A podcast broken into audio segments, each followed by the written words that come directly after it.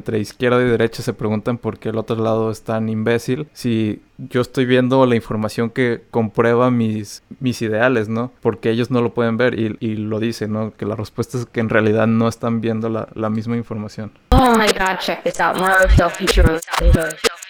Relax and enjoy the conversation. Enjoy. ¿Qué onda, morros del futuro? Les estamos hablando en el episodio número 5.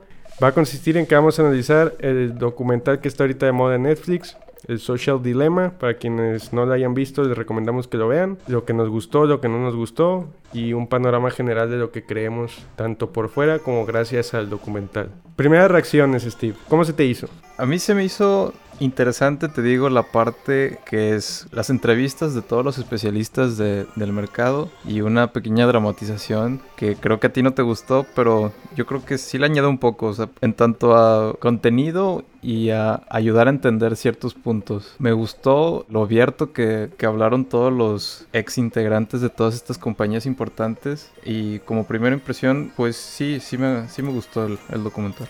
Sí, como dices, a mí no me gustó la dramatización. Se me hace que vuelve caricaturesco algo que es más complicado que lo que realmente se muestra. Me gusta también el hecho de que sean puros expertos en el tema que literalmente trabajaron en ellos. Van desde directivos de Facebook, Instagram, Reddit, Twitter. Me da también curiosidad y no sé si a ustedes les pasó lo mismo. No sé qué tanto esto es como una forma de que ellos tratan de redimirse Sí, de limpiar su conciencia, ¿no? Sí, de sentirse mejor con ellos mismos. Esa parte como que no me la podía quitar de la cabeza porque ya no sé qué tan honesto es ese güey que me está hablando.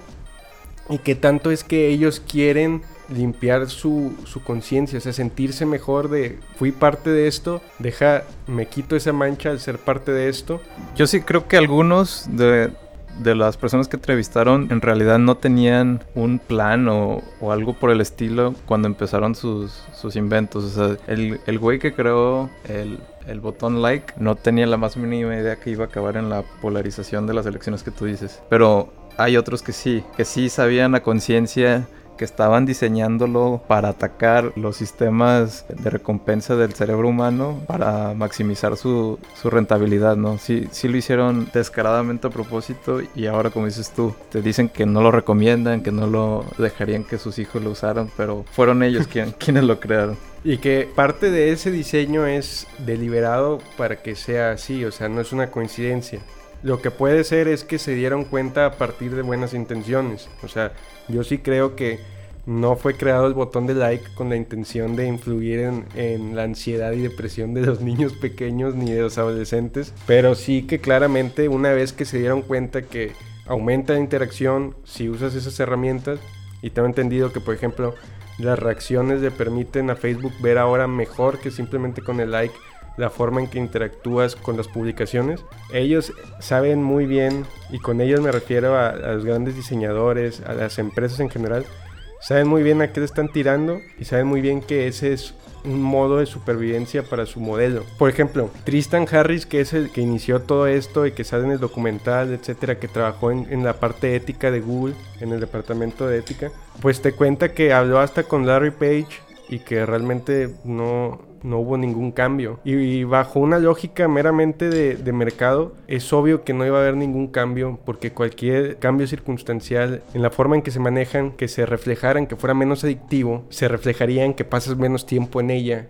y se reflejaría en menos anunciantes que quieren o les importa anunciarse ahí porque no los retienes como los retenías antes, me explico. Están hechas para que sea imposible que ellos mismos se digan eh, güey, detente, nos estamos pasando. Porque ya no están dependientes de si Mark Zuckerberg o, o, Larry Page les interesa.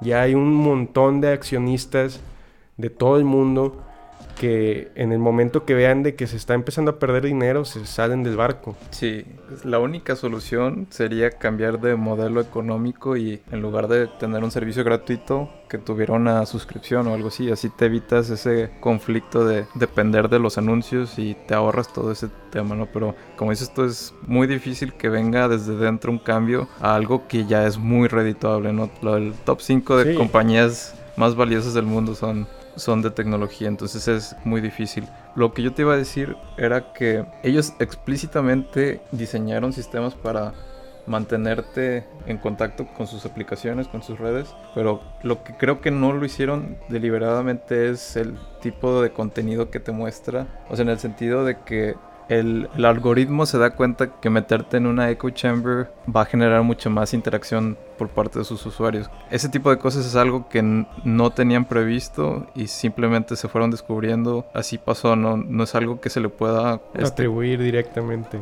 Directamente como diseño, ¿no? Sí, de hecho yo estoy de acuerdo en esa parte. La polarización, entre otros efectos, es un efecto colateral. Porque hay que dejarle algo claro a la gente. El algoritmo, mejor dicho, la red neuronal que te, que te da a elegir cosas en YouTube, en Facebook, no entiende qué te está, qué te está ofreciendo. Es un grafo social. El resultado que tú estás viendo en tu recomendación, el algoritmo lo que entiende, o la red neuronal lo que entiende es que hay patrones que tú estás siguiendo, que otro güey siguió y que ese güey perdió su tiempo en un video que te radicaliza, en un anuncio de zapatos, en un video de, de clickbait, en algo de perros o de gatos, me explico. No entiende qué te está dando. Lo que es buenísimo es para identificar que alguien más empezó a ver más o menos lo que tú veías. Empezó en punto A y acabó en punto B. Entonces es muy probable que porque estás siguiendo tú esos pasos que son desde cuánto tiempo ves una imagen hasta si reaccionas, compartes y qué amigos tienes. O sea, todo es medible en una red social. Entonces, si tú estás siguiendo una línea más o menos definida que siguió otro usuario, aunque esté en Japón, mejor aún si está en tu, en tu área cercana, lo que va a acabar pasando es eso, que te va a recomendar no con una intención deliberada, no, no entiende, no sabe qué te está recomendando, solo sabe que es probabilísticamente alto que hagas engage con, con ese tipo de información, ¿me explico? Sí, o sea, no tiene una percepción del mundo es una máquina que es excelente en pronosticar qué te va a interesar a ti, ¿no? O qué comercial advertisement te va, te va a interesar. Ándale. Oh, yes. Oh, yes, El querer capturar la atención de un usuario o de una persona o sea, no, las redes sociales no son los primeros en hacerlo, ¿no? Las noticias tendenciosas o amarillistas existen desde hace mucho, desde periódico, radio, televisión. Lo que cambia aquí muchísimo es que en vez de tener una persona que tiene que diseñar para un gran este, abanico de personas, ahora tienes algoritmos muy inteligentes que te ofrecen un, un, feed altamente personalizado, ¿no? Que eso es, para mí eso es la, la clave, personalizado, que puedes tener este, amigos que tengan opiniones muy cercanas a los tuyos, pero aún así nunca van a tener el mismo feed. Exacto. Y cuando, cuando son personas muy diferentes, ahí sí es demasiado la diferencia que hay entre lo que ve una persona y lo que ve otra. Que eso es algo que sí menciona el, el documental, ¿no? Que, por ejemplo, entre izquierda y derecha se preguntan por qué el otro es tan imbécil. Si yo estoy viendo la información que comprueba mis, mis ideales, ¿no? Porque ellos no lo pueden ver y, y lo dicen, ¿no? Que la respuesta es que en realidad no están viendo la, la misma información. E, e, esa parte a mí me da miedo. Este, todo esto se deriva del concepto del capitalismo de vigilancia. ¿Qué es esto? Básicamente es que sistemas como Facebook, Twitter, etcétera, pero puede ser incluso una empresa como Target o lo que sea, a base de registrar tus datos, tus comportamientos, pueden detectar patrones que te vuelven más fácil a, que seas a que seas susceptible a un anuncio. ¿Qué, viene pasando ahí? Lo que dices tú, que el algoritmo, la red neuronal, como se llame, hace mejor marketing porque todos esos datos los puede interpretar y correlacionar entre millones de datos de otras personas y encontrar cosas que ni tú sabías que tenías o que te interesaban, porque un chingo de mini patrones, de mini estímulos, etcétera, de tu vida diaria que tú no reconoces, te los pasas por el arco de triunfo, la máquina sí los está viendo. Esta parte se me hace bien interesante porque en el documental mencionan algo de que es seis veces más probable que se comparta un tweet falso a un tweet real. Y la interpretación que te deja ver este documental, que creo que es una crítica que yo tengo, es que parece que es deliberado. Pero no, lo que pasa es que tienes dos elementos. Tienes una red neuronal que lo que está viendo es a quién le gustó, a quién no, y si te puede gustar en base a todo el conocimiento y datos que tiene previamente. Y tienes una persona que no se ha dado cuenta de que está proveyendo todos estos datos y de que está viviendo en una cámara de eco. Entonces, ¿qué pasa? Una teoría de conspiración, por ejemplo. La máquina no le interesa darte información real o falsa, le interesa darte información con la que tú interactúes. Entonces es un proceso de retroalimentación constante que no puede llevar a nada más que entre muchos de sus casos a la polarización. Hay que entender esto, aunque suena difícil, somos estúpidos. Y lo digo bien, somos estúpidos, pero no creemos que somos estúpidos. Entonces se nos hace sencillo que a, que a Juan Pérez lo engañe YouTube para que acabe viendo videos del terraplanismo por horas y horas y horas y horas. Pero no entiendes que a otro tipo de nivel, quizás menos directo y obvio que sea falso como el terraplanismo, a ti te está llegando información. Pero una tendencia a creer en teorías de conspiración no es producto de una red social. Son deseos inherentemente humanos de buscar la verdad, de buscar un orden en todo el caos que, que- te rodea. Y la máquina lo que está haciendo es básicamente darte lo que quieres, aunque no sea real. También habla de un tema muy, muy fuerte que en un periodo muy corto, como de 6-7 años, au- aumentó en más de un 100% la tasa de suicidio en niñas de 10 a 14 años. Eso habla del poder real que tiene el impacto emocional de todo el contenido. Otra vez, güey, es la aceleración de patrones que ya teníamos y que son útiles, güey. Estás en tiempo real recibiendo la aprobación de millones de personas, o de miles, o cientos. Y estás bajo sistemas como los likes, por ejemplo, donde los likes pueden interpretarse como una moneda. Imagínate entender que tú te esforzaste para tomarte una foto y recibiste tres likes y alguien más se tomó una selfie, nada más haciendo muecas y recibió 510 comentarios. La interpretación que tu cerebro hace es la siguiente, güey. Tiene 500 contra yo que tengo 3. Esa foto fue mejor aceptada porque ella es más aceptada de lo que yo o él de lo que yo soy. Y empieza un círculo vicioso, güey.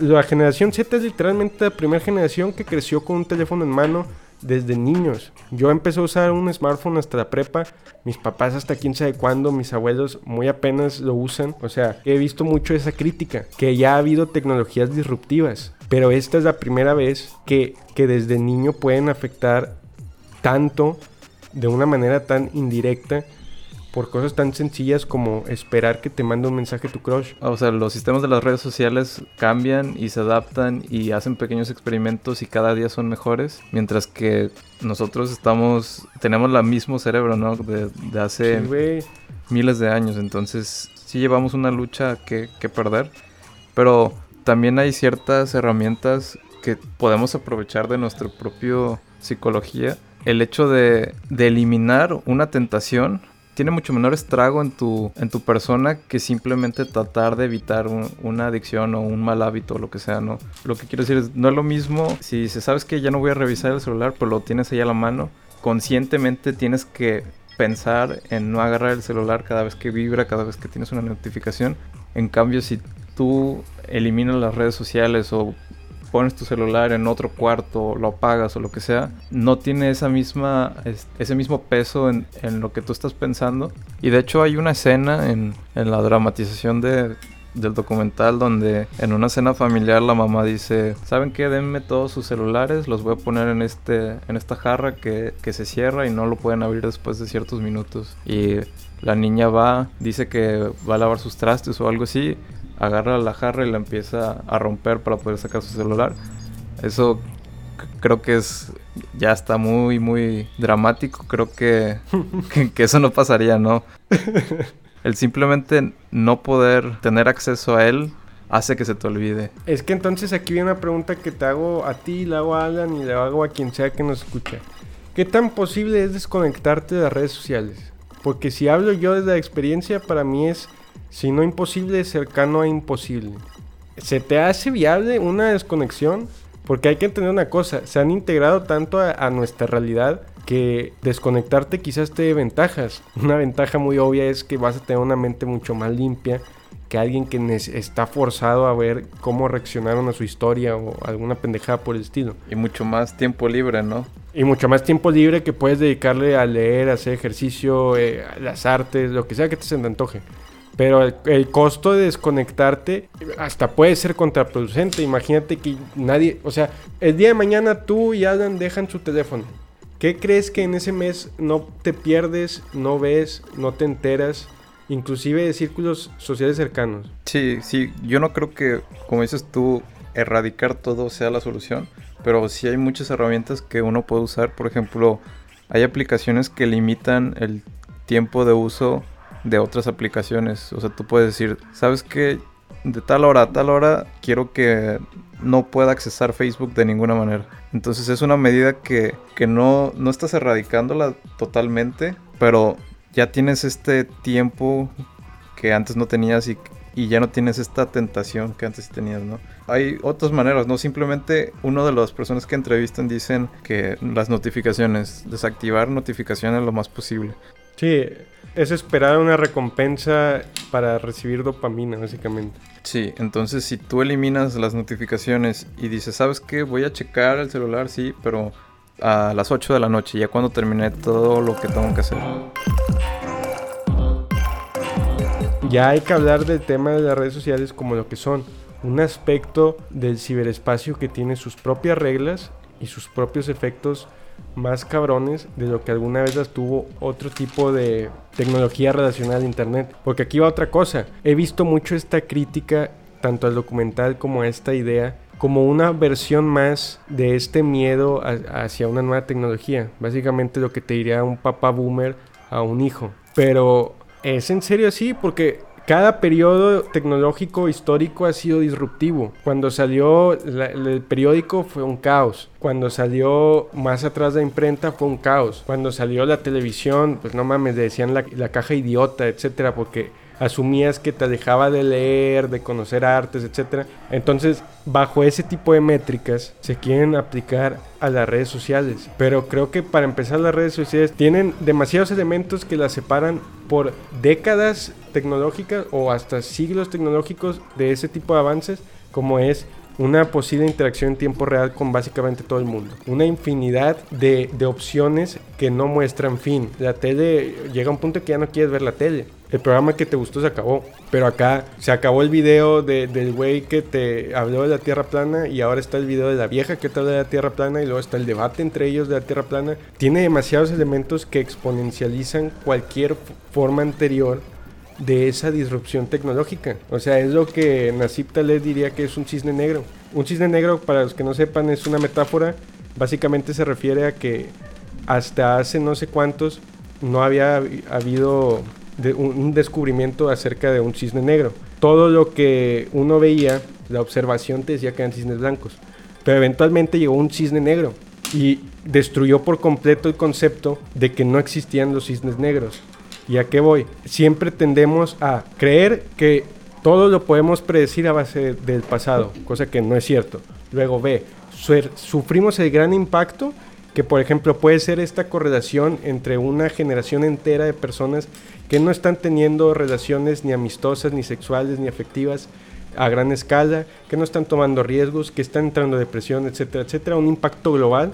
Y luego, tercera, tendemos una vez que ya pasa a, a tratar de interpretarlo como que era el paso obvio, que nadie se dio cuenta y que eh, estás haciendo mucho pedo, no, no fue tan disruptivo. Entonces, acabamos viendo al cisne negro, como es ahorita, y, y respondemos con lo que ya creemos que es la respuesta a todo. O sea, güey, ya pasó, ya ha habido casos similares, sí podemos, pero hay que también preguntarnos la realidad. El cambio puede ser tan disruptivo que podemos entrar en una fase caótica. De hecho, cualquiera te diría, por ejemplo, que en la polarización ya estamos en una fase súper caótica. No puedes estar explicando nada más con, ah, ahorita se soluciona. Yo no entiendo en qué pasaba mi... No me acuerdo realmente en qué pasaba mi tiempo antes de que existían las redes, güey. Fuera de de vez en cuando usar el PlayStation o algo así. Yo no entiendo cómo comunicarme tan fácil con amistades y familiares previo a esto. Para mí realmente no existe ya la vida antes de, a pesar de que por años, y un chingo de años, hasta llegar a la prepa, me metí de lleno a este pedo, güey. Ahora imagínate un niño que desde chiquito es su realidad. I gotta be honest with you, man. This podcast, Mars del Futuro, is the only thing I listen to right now. A lo mejor estoy exagerando la profundidad, a lo mejor yo soy el lado exagerado de la historia. Sin embargo, también existe la posibilidad que la estemos minimizando. O sea, también existe la posibilidad de que no entendamos que creamos algo parecido a un monstruo que es capaz, sin exagerar, de definir antes que tú si eres gay o si eres lesbiana o si quieres unos tenis o si te gusta tal vieja. Es tan capaz de ver patrones que ya hay estudios que indican que sería un buen approach, un buen aproximamiento a las enfermedades mentales usar este tipo de redes neuronales para detectarte antes de que te tengas que dar cuenta tú la probabilidad que tienes ante enfermedades mentales. No es tan ilógico pensar que hasta te conocen mejor que tú. Yo estoy de acuerdo en que son muy capaces de crear un perfil psicológico tuyo con un alto grado de precisión. Pero, o sea, el grado en el que pueden realmente cambiar tu, tu perspectiva o tu comportamiento no es tanto como creo que tú dices. Yo quiero dejar claro que no creo que sea deliberado. O sea, no creo que el la intención de Facebook es que te deprimas para que te vendan cosas. Eso ya suena demasiado complicado, etcétera. Pero son los efectos colaterales de tecnologías que nos superan a nosotros en encontrar patrones y con esos patrones definir, como dices tú, perfiles psicológicos y con esos perfiles psicológicos son una maravilla esa mina de datos para incentivar compras o inclusive para identificar cosas que tú no sabías, güey. O sea, no me acuerdo si fue Facebook el que le, le mandaba a una señora o una chava invitaciones a festivales gays porque identificaba en lo que veía que pues la chava era lesbiana y ella todavía ni siquiera le decía ni a sus papás y ni estaba segura si lo era. ¿Cómo es posible que una pendejada como cuánto tiempo ves una foto te identifique ese pedo? Eso, eso es lo que sorprende. Y una vez que ya lo analizas que no es una pendejada, es que tú no le prestas atención. Sí, sí, estoy de acuerdo. Algo que, que mencionaron y que me gustó, o mejor dicho que aclararon, es que cuando se habla de datos personales, no es de que los datos personales como tal se vendan o lo que tiene valor es tener este sistema que es capaz de, de predecir. Es eso, ¿no? Lo que venden es un alto grado de, de seguridad en que lo que tú anuncies se va a vender porque se va a dirigir a las personas correctas, ¿no? Sí, y, y, pues tengo que decirlo porque se habló de los datos, como diría el padre espiritual de este podcast, Andrew Yang, los datos son el petróleo del siglo XXI. Nada más quería introducir la frase, pero sí, no sé qué tan bien diseñado esté porque sí dan un tono de que como si los ingenieros de, de Facebook fueran estos genios que saben muy bien que te va a gustar algo, etcétera, etcétera, etcétera. No sé qué tantos efectos secundarios psicológicos sin darse cuenta están activando una vez que estas tecnologías toman la forma que, que toman. Yo sí entiendo que, que, por ejemplo, el feed, estarlo refresheando una y otra y otra vez y que te dé cosas nuevas es esta lógica de, de las máquinas de los casinos, güey, o sea, de las tragamonedas. Eso sí lo entiendo. Y entiendo que vean cuánto tiempo ves algo para ver si te interesa. Y entiendo X cosa. Pero muchos de esos efectos creo que ni ellos saben que están pasando, güey. O sea, no... Ahorita ya muchos son medibles. La polarización ahorita es medible. La depresión ahorita es medible. ¿Qué tantos no hemos visto que también van a ser totalmente visibles en una década, pero ahorita no lo son? Y que también van a tener un impacto bien cabrón. Eso es, eso es algo que, que, no creo ni siquiera que ellos sepan, güey. Ponen un ejemplo que yo mencioné hace como dos podcasts, que es el caso de Myanmar. Básicamente el contexto, para quien no sepa, es Myanmar o Birmania es un pinche régimen autoritario que tiene mayoría eh, budista y hay una minoría étnica musulmana que son los ro Rohingya. Imagínense un país tan pobre que hasta hace poco eh, empezó la explosión de los smartphones, pero sin pasar por todo el filtro anterior de las computadoras y todo ese rollo. Entonces, imagínense que de la noche a la mañana la mayoría de la gente ya tiene un teléfono y el teléfono lo que sí te incluye es Facebook, no te incluye gran parte de, de las demás aplicaciones, pero sí es Facebook. ¿Qué sucedió? Se vuelve la fuente de información para básicamente toda persona de ese país y fue explotada por grupos budistas extremistas con un chingo de desinformación para llevar a cabo atrocidades que se pueden considerar genocidio. En todo ese entramado, Mark Zuckerberg tuvo que ir a comparecer. Realmente, Mark Zuckerberg, yo estoy 100% seguro que no tenía idea y no quería que eso pasara, pero ese es un resultado de una tecnología así disruptiva donde no tenías acceso a ella y ahora que tienes acceso a la primera información que es es una foto mal editada junto con un mensaje enorme de que tal persona violó a una a 10 mujeres y es de este grupo específico, pero nadie se detendría un segundo a decir, eh, güey, no le vendas teléfonos a la gente de Myanmar porque no están acostumbrados. O sea, eso no va a pasar, me explico. Sí, todos estos, todos son efectos que no se podían esperar. Y, Pero que- y ese es el tema, o sea, ¿cómo lo solucionas? ¿Cómo lo regulas? ¿No? O sea, tú como gobierno, ¿qué le dices a Facebook? ¿Lo tienes que hacer 50% menos adictivo o algo así? O sea, Ese, esa es otra gran pregunta. Y, y como gobierno, es decir, como a lo mejor puede ser Estados Unidos, pero todos los países tendrían que acoplarse a ese tipo de, de medidas. pero, o sea, o sea, eso es- la pregunta es, aunque, aunque lo dijeran, creo que no hay manera de hacerlo. O sea, el, el algoritmo no es como que tenga este ciertos valores o ciertas este, perillas que le puedas mover y lo puedes hacer más o menos adictivo, ¿no? No funciona así, es, Sí, es ya un- sé. no es tanto el poder que tiene para cambiar de opinión a alguien, sino más que nada es como que meterlo sobre la misma idea que ya tiene, ¿no? Ándale, eso es lo que trataba de decir con que todos, empezando por mí, tú, Alan y todos los que nos lleguen a escuchar, son idiotas. Suena, suena mamón, pero tenemos que partir de la base de que somos pendejos. Que ni siquiera digo yo, viene desde, desde el famoso yo solo sé que no sé nada. O sea, viene desde, esa filosofía viene desde mucho atrás. Y hay que reconocerlo porque saber que puedes ser engañado es la primera forma, tu primer barrera de defensa para no dejarte llevar por lo que tú crees que es totalmente la verdad y no encuentras ningún fallo en la lógica. Y a empezar a hacer check. Y es muy probable que cuando, cuando tengas un check bien, una lista check bien grande donde casualmente es todo lo que tú necesitabas oír, es precisamente porque lo necesitabas oír que te llegó. No sé tú, Jerry, pero yo en mi educación primaria, secundaria, lo que sea, nunca recibí alguna clase o algún tema donde se toque esto, ¿no? De cómo pensar críticamente cuando lees algo, ¿no? Y se va a volver, se va a volver peor cuando este se desarrolle más los deepfakes. Imagínate a Neil deGrasse Tyson diciendo que la Tierra es plana. En una, Bill Nye, fil- sí. fi- filtrado. O sea, eh, lo grabaron sin que se diera cuenta aceptando la verdad. Ándale, sí. Para cerrar, el documental es muy bueno, pero muy general. Es un buen primer paso para que entiendan lo que ahora comprende la realidad virtual. Tampoco es de culparlas totalmente.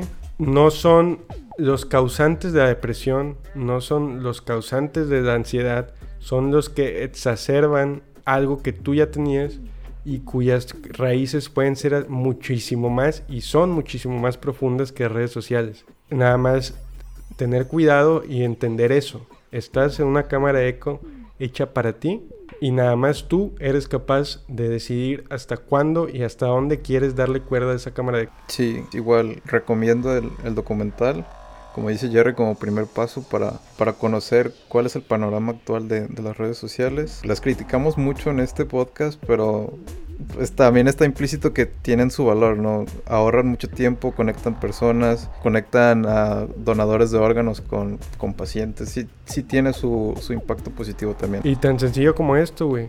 Las estamos criticando desde ellas. Eso debería ponerte a pensar un chingo. Ya no puedes deshacerte de ellas. ¿Cómo vas a coexistir con ellas? ¿Y cómo vas a evitar que los efectos negativos sean los que más se presenten? Y no los positivos que tú, como los que tú dices. Y como último comentario, las redes sociales tienen el poder para inclinar la balanza de, acciones o de percepción, pero eso no significa que sea imposible caminar hacia cualquiera de los dos lados, ¿no? Como dice Jerry, la, el primer paso es aceptar que eres, Un pendejo. que eres un pendejo, que eres capaz de ser engañado, ¿no? Conociendo eso ya es más fácil navegar esas, esas aguas turbias. Morros y morras, pueden irse en paz. Nuestro podcast del día de hoy ha terminado. You already know where to find us. We on Instagram. We on Spotify. We everywhere.